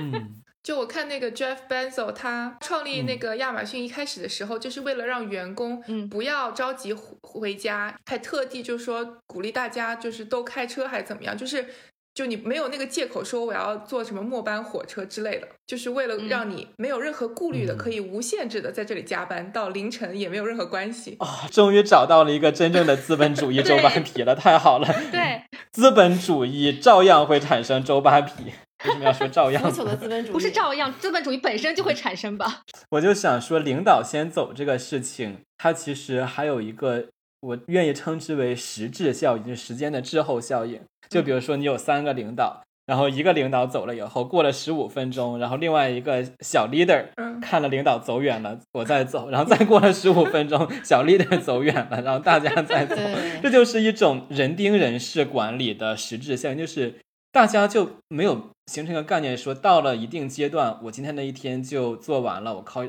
day，然后我就收工了。对大家看到的是其他人什么时候做完，其他人做完以后，我再等几分钟，显得我比其他人更努力，我再走。对，然后这样一个漫长的时间传导链条，就当传到最后一环的时候，它其实又耽误了一段时间。是，然后还有一个点就是，就是美中国的互联网企业学美国的，其实就是感觉学的真的都是皮毛。然后 Facebook，我听说是每周周一的时候都会有那个扎克伯格都会开一个就是全公司参加的会，你可以去现场跟这个公司的 CEO 直接去提问。这个就是王老师刚刚说的那个自下而上的收集大家的信息。就即便公司不采纳你的你的信息，但至少你在那样的一个公开场合把自己的观点表达出来了，也不会被嗯公司盯上要开除你。我昨天刚好看了一篇关于快手的报道，还文章写的还蛮好的。他说之前快手也是有这种全公司的这种，就是像面谈会一样的东西。但是后来就是素华就会觉得很烦，因为大家在会上经常会抱怨的是一些什么待遇啊、福利啊，在他看来鸡毛蒜皮的问题，他就觉得说，哎，这些问题不应该是人力资源、行政去解决的吗？他就不懂，就是其实那个时候公司的沟通就开始出现了问题。那么再后来，上层跟下层就更没有沟通的这个渠道和空间了。通道了，对，所以快手的管理问题其实现在是公认比字节跳动更严重的。每个星期花一点时间去了解一下大家这个声音，我觉得也不是什么特别大的成本，嗯，又不是你这一个小时就是浪浪费掉了。我觉得其实是能够比较自下，你不是在你不是强调扁平化管理嘛，对吧？这不这不也就是一个自自下而上沟通的渠道吗？我觉得还有一个问题就是中国。是有人在做管理，但是很少人在做支持，就是有有 management，但是不一定有 support。而且在中国还会互联网企业有一个问题，就是真正能给别人成为 mentor，就是能帮助别人去上手一些业务或者提供一些职业建议的人，很多人是不得不当小领导。就比如说像我这样，就拿我自己举例的吧，我其实会觉得说我很喜欢做业务。然后我在某一个领域能做的的确非常好，而且业务做的非常好的，就是我不我毕竟是个顶级做题家嘛，就是但是按照中国企业的逻辑，就会说你如果业务做得好，你就一定要带人带团队，如果你不带团队的话，你没有办法再提提拔你，或者是没有办法给你加薪，就是你要职级上去了才能给你待遇，你不带团队的话，你有些东西就没有办法谈。我说我就想在一个地方成为这个专家，行不行？不行，没有这样的机会。你会发现，这样就会催生大量不会做管理业务型的人，因为他要想获得更好的发展渠道，然后去被推上了管理的位置。但是他们其实不会去做 support，不会去支持别人，也不会像呃各位提到的一样，去用一种比较好的方式去沟通。而且他会特别不满，他觉得管理牵扯了我特别多的精力，我还要去帮各种人评各种事儿，我只想专心干活。那。这样的话就会反过来一种 互相的悖论，就是那公司说，那谁叫你自愿接受了？你想你想升职加薪，你就必须做管理。然后我说啊，我不想做管理，我只想把业务做好，然后通过我的业务获得回报。然后对对不起，没有这个选项。这其实就会变成一种 中国互联网没有真正的老兵，就是只有只有包工头没有老兵的一个状况。公司不允许你只当兵。我觉得这也是不对的，就是导致很多技术大牛的精力真的被牵扯掉了。对，就是这些公司他会跟你说，他会跟哪怕跟你聊职业规划，也会说，对吧？你的目标应该会成为一个，首先成为一个小 leader，带一个小团队，然后之后带一个大团队。嗯，就是你必须把你的职业规划是这么设定。你要是没有这个目标，就等于你这个人没有上进心。你怎么可以只甘愿当个大头兵吗？这样是不对的。然后你身边不只是。呃，工作环境的压力，你身边的朋友、社会关系会说，这个人不是个领导啊，哎，但看他已经混的不行，就是你会面临很多这方面的压力。这个其实跟那个高校也有点像，就王老师讲到之后，我想啊，就是现在很多专门只会搞科研的学大学教授被逼着要去代课。被逼着要去讲课，哇，他讲的跟个屎一样的，每天 在黑板上也不知道在画些什么东西，然后学生都听不懂。但是你必须得去代课，你不代课的话，你评不上职称，然后你不能往往上晋升，甚甚至申请不到相关的这个科研经费。既然讲到这里啊，就是面对这样一个非常非常恶劣的环境，然后我们到底应该怎么做？然后既然邀请到了法律知乎法律专栏的这个知名作者，然后，所以我们来聊一聊有没有什么实际的操作的 tips 可以给到大家。我其实啊，一方面就是说我是在国外接受的法律教育，然后相关经历也是在国外。对国内的话，其实真的是说隔行如隔山。我现在能提供的具体的建议，其实我也没有这个资格去给出。但是我其实觉得，从我们比较泛的探讨来说，我觉得。还是有几件事情可以去注意的。一方面的话，就是年轻人真的应该去有，不要有，不要纠结于年轻人第一部手机啊，要纠结于年轻人第一个录音笔。因为我其实也是在看到各种九九六的事件以后，我其实也是看了很多裁判文书。实务中一个非常大的困难就是，大家可能都意识到说有九九六，但是没有办法证明你真正加班了。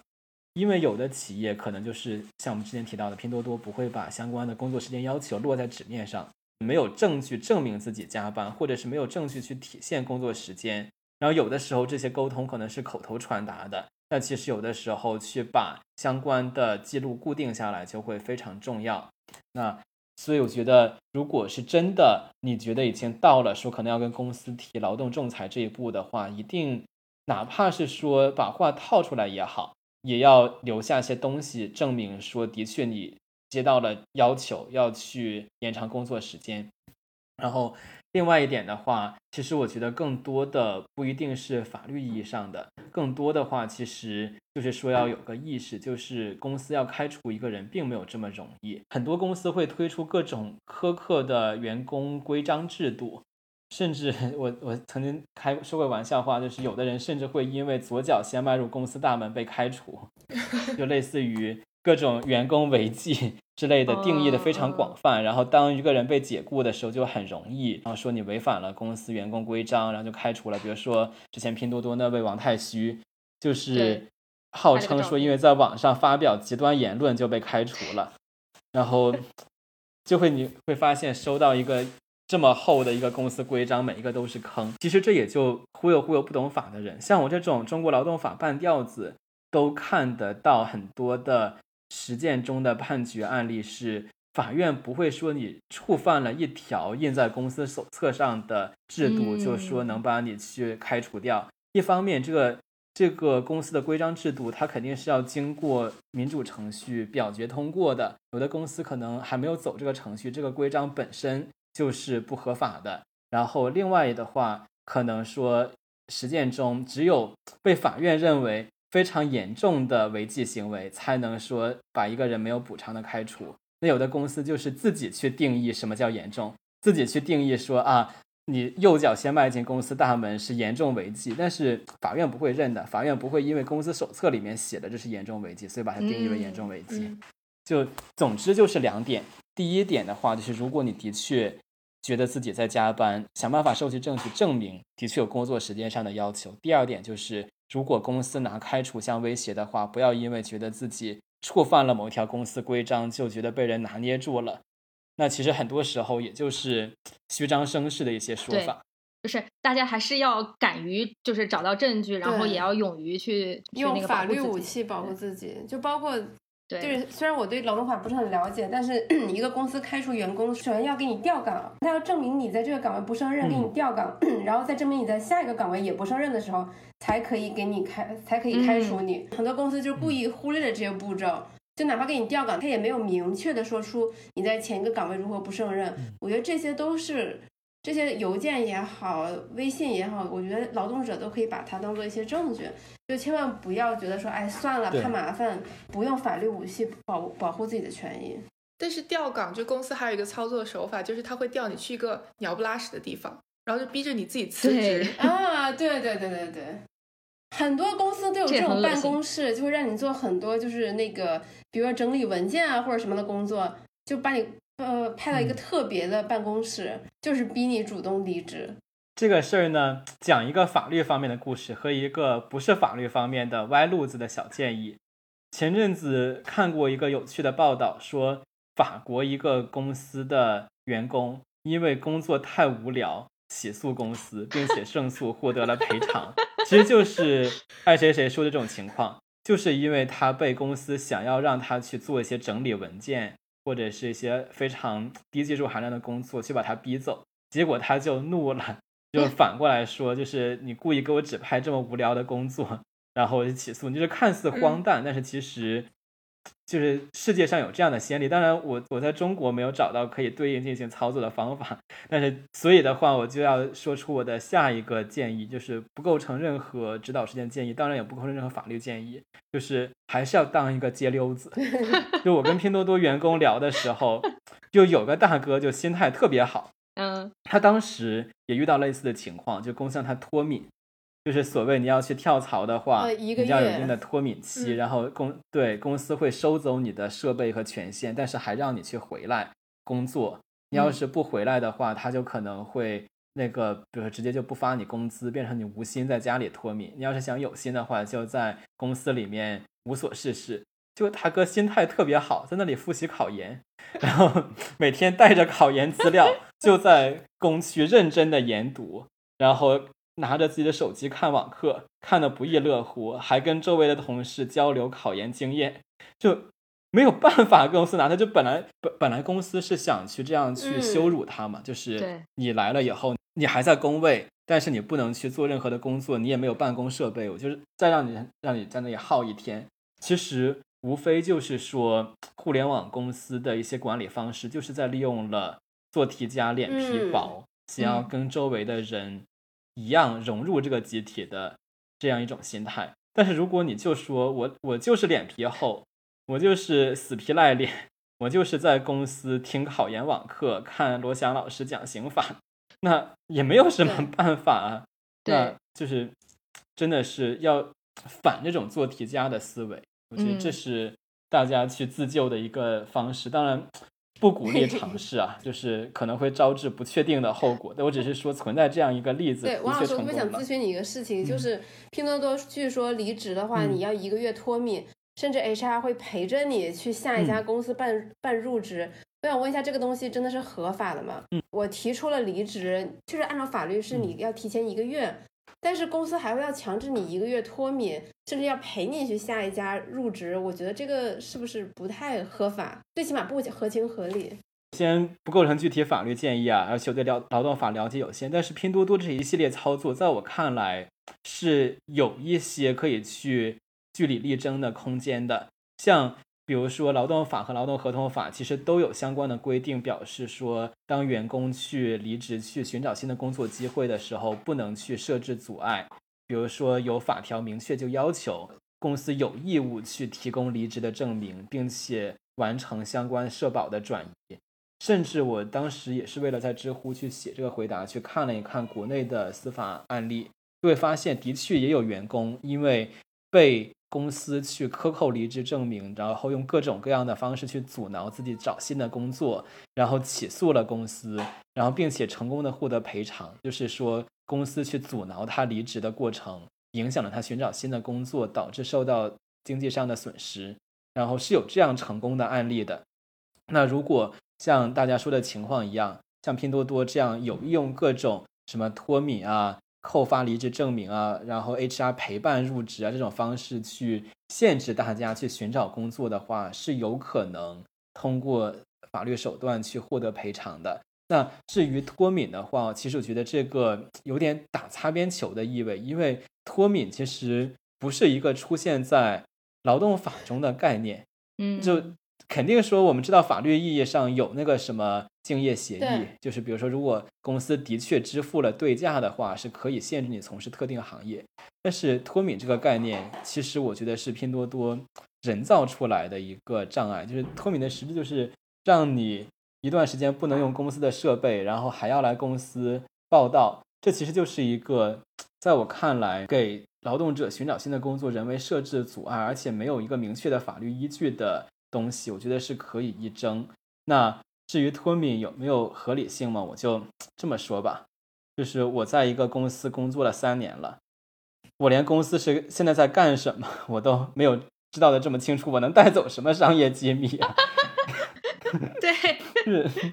我我我不禁有的时候在想，凭我对公司业务的理解的程度，我就算马上跳槽去的精品，我能告诉他们什么呢？我自己都什么都没有搞懂。对，又不是去偷特斯拉的代码。是搞笑吧？真的是，嗯，对你到那中国的互联网公司一天一个主意，一会儿一个样，商业模式变得这么 快，我我相信拼多多很多员工连自己公司在干什么都不知道，有什么可拖的？对，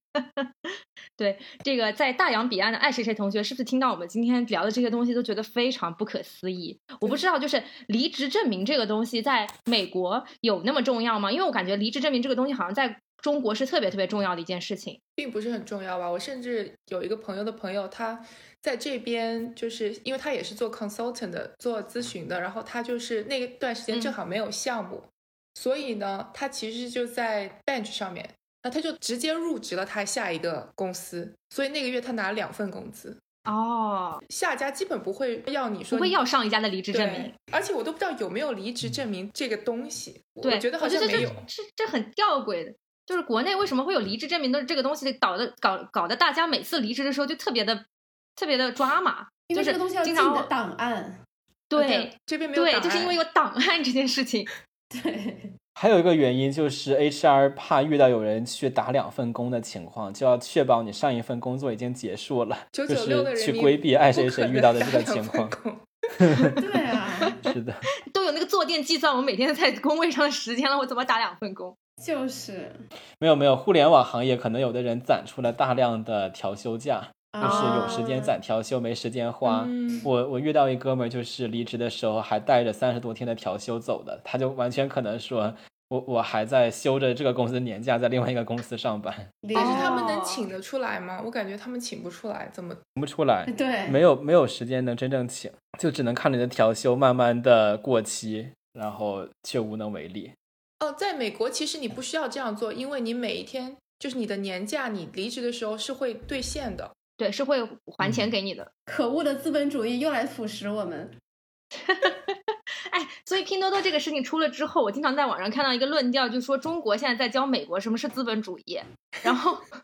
然后就是我也想问一问，就是美国互联网企业为什么经常我们会听到一个论调说美国互联网企业是养老公司？就到到底大家现在美国互联网企业究竟是处于一个什么样的情况？那些 Google 呀、Facebook、Amazon 这些企业，我觉得说养老也不不准确吧，就是如果说你进了一个互联网公司，然后你就是安贫乐道，你就想这样子过一辈子的话，那你也确实可以把它当成一份养老工作来做。只要说你把你本职嗯工作做好，你不上进也是可以的，因为你就是拿了这份工资。你就做这份工作，但是我觉得大部分现在进入这些呃 Google、Facebook 这些人，他们其实还是很想往上爬的。你还是要一层层往上爬，那嗯你必须还是要努力。所以我知道的一些呃，在这些大厂工作人，其实他们工作压力也是有的，有时候加班也是正常的，就没有说这么养老，其实是看你的选择吧。但我觉得可能唯一的不同就是，如果你想这一辈子就当一个兵，这也是一个选择。他们没有人逼你非要当领导，就偷懒有偷懒的方式。对，但是我听过一个，就是感觉 Amazon 可能是最激进的。刚刚我们也不断提到他，就 Amazon 好像他们的那个团队里面会有每个月都会有一个就是末位淘汰的那种，就会把它放到那个 watching list 上面去，然后每个 team 都会放一个人过去，然后到时候会从这这批人里面选择一个人开除。就基本上好像就是这个是我听到已经是最最最激进的一个做法了。怎么听起来像俄罗斯轮盘？其实末位淘汰在中国来说也是可能违反劳动法的，因为其实就像哦刚才讨论的，在中国要想开除一个人，要么就是他违反了严重违反了公司规章制度，要么就是他不能胜任岗位。但是绩效排行末位不一定就是说他不能胜任，这其实彼此之间是不不能建立这样的等号的。就比如说，公司要求每个人做到六十分水平，嗯，然后团队里面三个人分别考了九十八十七十，你不能说因为一个人考了七十分就说他不胜任，因为他其实已经达到了六十分的要求了。所以其实末位淘汰制度，如果严格有有有人因为这个被开除的话，我其实觉得也是可以去据理力争，要求获得补偿的。嗯，然后另外一个我在想说，美国为什么互联网公司会被称作是可能办养老的这种公司啊？是因为嗯是不是因为就是这些互联网企业已经一定程度上建立起了自己坚不可摧的护城河？就像 Google 很多业务你放在那里就是赚钱，我的广告业务就是你放在那里就是赚钱，我这个 team 你其实不用做什么事情，它就是能够不断的有这个收入进来的。这个我了解的不是很多，但是我觉得其实不是，我觉得他们的，你你如果真的要说到广告的话，我觉得压力还是很大的，而且我觉得就是不可能固步自封吧，而且在美国可能有一点就是你你的小的竞争者可能会更容易起来，所以我觉得你嗯你越是一棵大树，你越要稳固自己的地位的话，你可能要做的事情也更多。您正在收听的是无时差研究所。无时差研究所是一档横跨中美的播客节目，我们分居在大洋两岸，邀请各行各业的同龄人一起讨论时下中美的诸多社会现象。虽然每周都要配合着时差，以远程连线的方式录制节目，但我们每周的更新无时差，因为我们知道每一期的认真对待都会传递给世界各地的你们。然而，我们还是希望能够有更多的机会可以一起直接面对面的聊天。如果你喜欢我们，欢迎扫描微信打赏码，或者使用爱发电给我们送来你的心意。你的每一份打赏都能为我们早日相见攒下一点机票钱。详情请见本期节目的文字介绍。谢谢大家。今天这期节目其实聊得非常好，然后就我觉得把我们想要聊的、想表达，基本上很多方面都聊到了，然后非常感谢两位嘉宾啊。然后呃，就是作为普通人的话，我觉得是就像王老师说的一样，我们也给大家提供了一些法律的建议，然后也给大家提供了一些可能关于未来职业道路一些思考。我觉得希嗯望大家能够一方面保护好自己，然后一方面呢。也为自己早日谋划，寻寻找到一条可能可可以越走越宽的路，嗯，就是不要不要把自己局限于那个格子间里面，所谓的困在系统里面。另外一个我想说的是，今天其实我们也传达出了对于互联网企业的一种批判的一种意见吧，我觉得是一种期待吧，就是就是这个让我想到，就是贾樟柯之前在一个电影里面有一句话，他就说，当一个社会急匆匆的往前赶路的时候，他不要不能因为他往前走而忽略被他撞倒的人。虽然他这句话不是当时不是在说互联网企业，但是可能在今天这样情况下也非常适用于我们所谈论的这个语境。就是在过去的二十年当中，中国中国互联网企业以一种飞快的速度，然后摧枯拉朽般的发展，然后这个这个不断的去崛起，但是一定程度上，它成就了某些人，也撞倒了更多的人。所以我希望我们我们希望啊，就是一个伟大的互联网企业，应该是值得尊敬的，而应该是值得被人尊敬的，而不是被人害怕。也希望。借今天这期节目，对中国的互联网企业提出更高的要求，希望你们自己回去好好想想啊，不要让人感到害怕。对，而且我觉得今天这期节目，我觉得王老师提出了一个很好的一个观点，就是我们普通打工者一定要破除这个做题家的这个心态和思维，对，不要总是想着证明自己和别人一样，对吧？就是当个当个街溜子，对吧？顾好眼前的利益，就是让自己快乐。其实这个事情很重要，及时满足，没有什么可以羞耻的。还有就是，工作其实不是你的所有，对吧？这个就是我们一直说的，就是包括之前王妈妈来上我们节目，我们谈到裸辞那件事情，就是，就是工作不是你人生的全部啊。你很多时候你可以把更多的呃时间或者把更多的精力寄托在其他你想要追求的事情上。嗯，我觉得外部方面的话，当然是希望说反垄断，还有就是劳动法的严格执法，希望外部环境能有改善。如果是内部来说的话，其实我觉得如果有。从业者或者是在想了解这个行业的人听到这期节目的话，我觉得大劝大家不要去爬那个梯子。这句话是我非常尊敬的一位以前的呃老板，然后在离职之前跟我说的。他其实就觉得说我在这行打拼的时候，很多时候就是被虚幻的延迟满足去逼着自己，说我从一个技术小兵做起，然后。往前上一步的话，我就要开始放弃技术去做管理，然后我要去做管理的话，我就要放弃现在的高薪，然后去用期权，然后一步步的话，就会发现自己在不断爬梯子的过程中，离自己想要的状态越来越远了。我觉得我们从小就生活在一个延迟满足是天然正当的一个环境之中，会认为说我为未来投资，然后自我成长去提升。然后去克制住对眼前利益的冲动，是一个值得称赞的美德，是每个人该效仿的行为。我觉得这不对。如果大家有了这样一个固定的思维模式，机会就被就会被人拿捏住，他们就会让你自己都相信为自己争取利益是一种不理智、不道德的行为，然后进而的话会让这个行业的从业者越来越不敢提出诉求。那这一点的话，我其实觉得是要克服的。那希望。就是医治不死病，佛度有缘人。那这这些话可能是大家真的只能自己去感悟。我觉得肯定会有人觉得说不信我这一套，觉得说我是在讲歪理邪说，忽悠大家不务正业。但是如果你去实践一下，你会发现，如果你有天突然在办公室里面站起来，然后我说我下班了，然后走出大门，保安也不会把你扑倒，你会真的觉得说走在路上还挺快乐。嗯，希望大家都有这种盖六次的快乐吧。对对，希望大家获得自己工作上的自由，对吧？该六字的快乐。对，好，那今天这期节目就到这里了，非常感谢两位嘉宾，也谢谢大家的聆听，谢谢大家，谢谢，谢谢，谢谢主。希望王老师和黑总以后还有机会再来做客。好的，那今天节目就到这里了，拜拜，拜拜，谢谢，拜拜。